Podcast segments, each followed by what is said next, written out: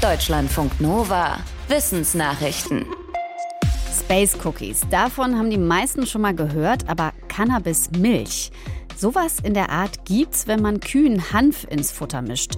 Das ist aber weder unbedingt empfehlenswert für die Milchtrinker noch für die Kühe, besagt eine Studie unter Leitung des Bundesinstituts für Risikobewertung. Der Hintergedanke, auf vielen Feldern wächst inzwischen Nutzhanf, der für Kleidung, als Dämmstoff oder für Öle verwendet wird. Aber wohin mit den Pflanzenresten, die man nicht mehr braucht? Die könnte man an Tiere verfüttern. Was dann passiert, haben die Forschenden an zehn Kühen getestet. Wenn die Futter mit hohen Werten an Cannabinoiden bekamen, war auch in der Milch psychoaktives THC nachweisbar. Und zwar so viel, dass es für jemanden, der normale Mengen davon trinkt, Gesundheitsrisiken bedeuten könnte. Auch die Kühe verhielten sich anders. Sie waren müde, standen länger weitgehend bewegungslos rum und gähnten. Außerdem waren Atmung und Herzschlag verlangsamt und sie gaben weniger Milch. Der Studienleiter sagt, High sei aber nicht das richtige Wort. Was die Kühe fühlten, das wisse man schließlich nicht. Seit wann isst der Mensch nicht mehr alles roh, sondern kocht, gart und brutzelt? In der Archäologie ist das eine heiß diskutierte Frage. Die bisher ältesten Nachweise für gegartes Essen stammten aus einer Zeit vor rund 170.000 Jahren. Forschungsergebnisse aus Israel stellen das in Frage. Sie kommen auf fast 800.000 Jahre. Die Studie stützt sich auf die Analyse von Fischresten aus dem nördlichen Jordantal. Der Zahnschmelz der Fischzähne zeige, dass die Fische nicht durch ein spontanes Feuer verbrannt wurden, sondern dass sie Temperaturen ausgesetzt waren, wie man sie zum Kochen verwendet. Evolutionsbiologisch betrachtet hat gekochtes Essen der menschlichen Entwicklung einen richtigen Schub verpasst. Gegartes ist leichter verdaulich und dadurch konnten sich andere körperliche Systeme besser entwickeln. Tief Luft holen, pusten und die Löwenzahnschirmchen fliegen los. Aber nicht immer alle. Wie Forschende herausgefunden haben, lösen sich die Schirmchen bei Pusteblumen unterschiedlich gut.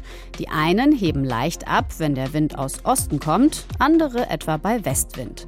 Alles zusammen sorgt dafür, dass der Löwenzahn sich in alle Windrichtungen verbreiten kann.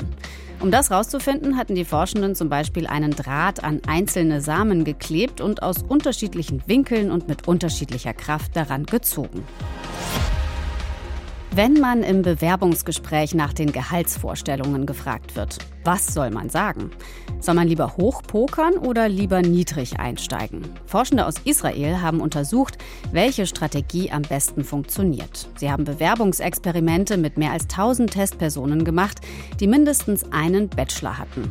Außerdem befragten sie Personalchefs in Israel, den USA und Großbritannien. Die Forschenden raten, Bewerber sollten sich gut informieren, welche Gehaltsspanne für ihre Position üblich ist und dann selbst einen Lohn am oberen Rand dieser Spanne fordern. Das brachte in den Experimenten die besten Ergebnisse.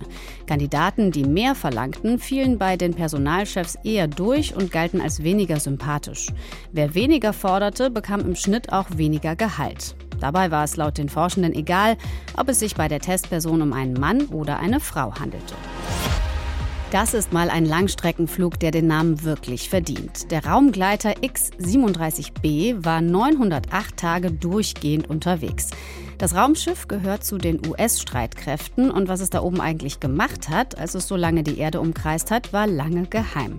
Jetzt hat der Hersteller Boeing erklärt, dass der Raumgleiter einen Satelliten ausgesetzt hat und Experimente gemacht hat, unter anderem zu Solarenergie, die zur Erde umgelenkt wurde.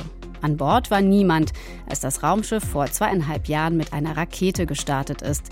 Landen kann es wie ein normales Flugzeug. Vermutet wird, dass mit dem US-Raumgleiter nicht nur wissenschaftliche, sondern auch militärische Ziele verfolgt werden. Auch China hat ein ähnliches Programm mit einem Raumschiff, das heimlich um die Erde kreist. Was es dabei tut, ist äh, natürlich geheim.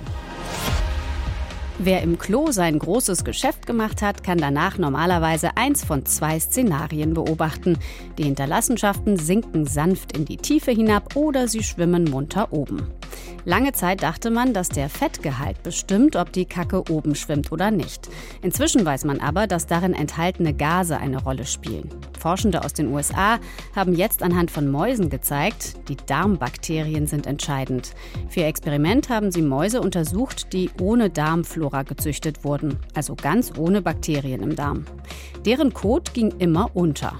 Wenn sie den Mäusen Darmbakterien von anderen Mäusen oder von Menschen injizierten, gab es plötzlich auch Floater, also schwimmenden Kot. Möglicherweise sind es bestimmte Darmbakterien, die im Darm Methan produzieren. Das kann Blähungen verursachen, aber eben auch den Kot leichter machen, sodass er oben schwimmt. Zwingend ungesund sind Floater aber laut dem Forschungsteam nicht.